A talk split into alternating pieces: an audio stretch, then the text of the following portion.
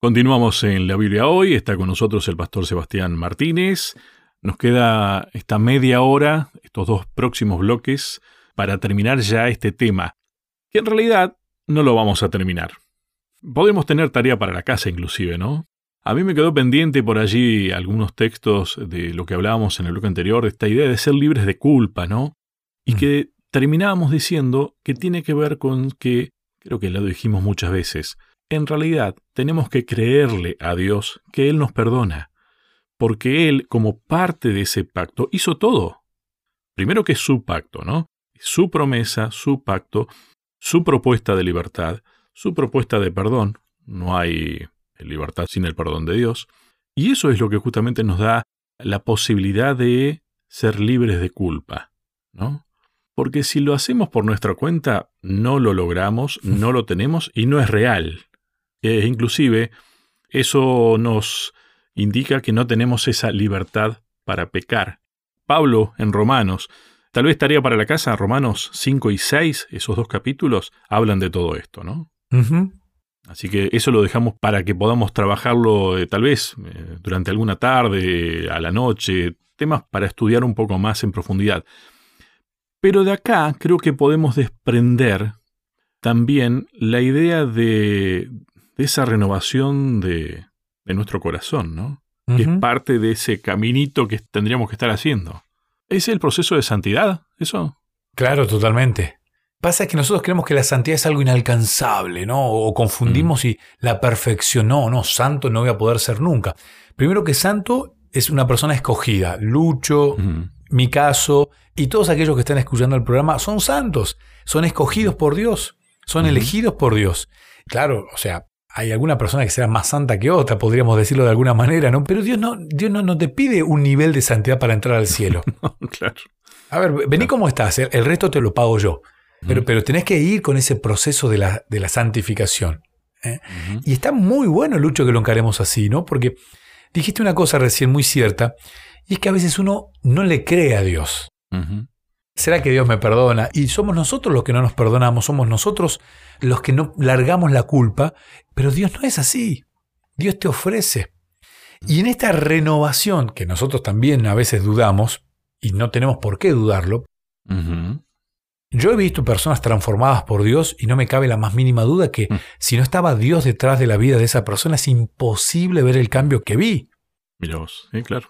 Ahí está bueno pensar también en eso, ¿no? Tal vez no pensar tanto en uno mismo, y ponerse a pensar cómo Dios ha cambiado las vidas. Y después hacer el trabajo, mira cómo Dios te ha cambiado a vos también, ¿eh? ¿A vos te ha cambiado Dios, Sebastián, o no? Sí, sí. No creo que completamente. Yo creo que todavía le falta una parte. Eh, es completamente cierto. Es que exacto. Pero que estamos en el proceso, sí, sin ningún tipo de dudas. hay un montón de cuestiones que Dios va modificando y que uno va va madurando, va, va mejorando, va santificando de alguna manera, ¿no? Las va perfeccionando. E, ese es el camino hacia el cielo. Claro, me falta un montón, sí, pero no me, no me puedo rendir. Una tiene que ver con el gozo, o sea, vivir la vida sabiendo que más allá de esto hay algo. A ver, te voy a ser muy honesto, voy a abrir mi corazón en, este, en el programa, pero claramente cuando uno va cumpliendo algunos años, a mí me encanta el deporte, uno es como que empieza a ver el, retiro del deporte, digamos, de manera amateur, como una realidad, ¿no? va a llegar un momento en el que no voy a poder más jugar a esto, hacer más deporte con mis amigos, con los amigos de la iglesia, jugar al fútbol, que me encanta. Hace mucho que ya no juego al vóley, pero en algún momento lo jugué por mucho tiempo. Al tenis, lo mismo. Entonces, hay un momento en el que uno dice, epa, las piernas por tantos años de jugar a tantos deportes, en algún momento las rodillas, las piernas específicamente, me van a decir que ya está. Y quieras o no, eso en, algún momento de la vida al anterior Sebastián lo desesperaba un poquito. ¿Cómo? Pero este Sebastián renovado entiende que, bueno, está bien, tal vez acá deje de jugar por cuánto, 10, 15, 20, 30, 40 años. Pero en la eternidad voy a poder volver a recuperar esa vitalidad que supe tener cuando tenía. Y totalmente. Y eso a mí me produce gozo. Pensar, por ejemplo, una de mis virtudes haciendo deporte es que siempre fui muy rápido, siempre tuve mucha velocidad. Mm. Y aún para la edad que tengo, conservo gran parte de esa velocidad, pero no tengo esa explosión que tenía antes. Entonces, cuando me doy cuenta que no corro como corría antes, wow. me puedo poner un poquito triste porque digo, estoy envejeciendo, ¿no? Pero ahí, ahí viene el concepto de eternidad. Ah, no pasa nada. En un par de años viviré la eternidad en el cielo. Esto es momentáneo. Exactamente. Y a mí me produce gozo pensar así. Fíjate vos, si hay cosas tan simples como algo que hace rato que no haces y lo volvés a hacer, no sé, trabajaste bastante y te sentiste bien trabajando después de mucho tiempo, esas cosas simples son las que te dan gozo. ¿Cómo no te va a dar gozo pensar que no te vas a cansar? Que se te van a ocurrir cosas nuevas y que vas a aprender cosas nuevas. Pero ese trabajo, esa renovación, la podés ya empezar a tener acá, de alguna manera. Exacto. Tenés que creer que es posible. Bueno, vivir con esa mentalidad, Lucho, tal cual lo dijiste vos, es disfrutar de las promesas de Dios ahora y darse cuenta que la eternidad ya comenzó aquí. Está bien. Tengo un, un cuerpo con pecado que algunas malas pasadas me va a hacer durante estos años que vivo aquí en la tierra. Pero pensar ya en las promesas de Dios aquí y disfrutarlas aquí realmente te cambia la vida. Te cambia la vida porque vos vivís la vida ya pensando en, el- en la eternidad. No descuido el presente, claro que no lo descuido, pero sé que va a haber una continuidad en la que voy a disfrutar aún mucho más de lo que tengo aquí y otras cosas que ni siquiera sé que existen. Déjame pensar en voz alta. No sé si esto es correcto, pero lo estoy pensando. Dijimos que el concepto de, pecado tenía que ver, una de las definiciones de pecado tenía que ver con errar al blanco. ¿no? Bueno, una de las formas más simples de errar al blanco es que lo enfoques bien. Tenés todas las posibilidades de, errarle ¿no? al blanco. Bueno, esto es enfocar bien lo que estamos hablando. Lo que Dios te propone es que vos enfoques bien la vida.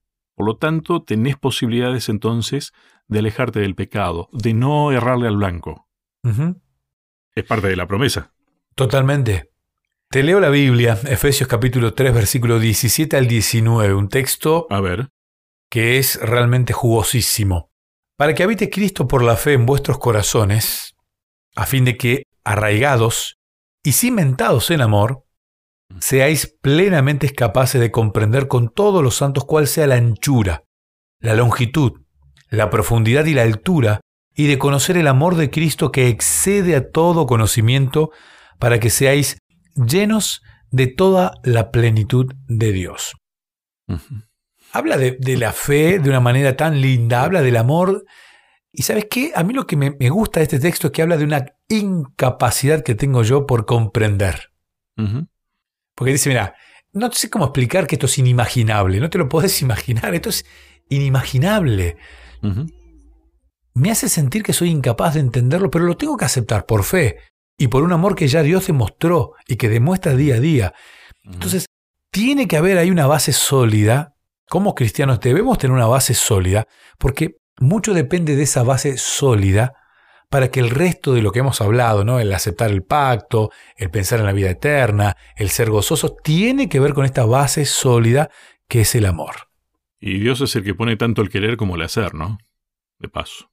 Me gusta mm, una palabra ahí, que tal vez explica un poco más lo que hemos venido hablando hasta ahora. Plenitud.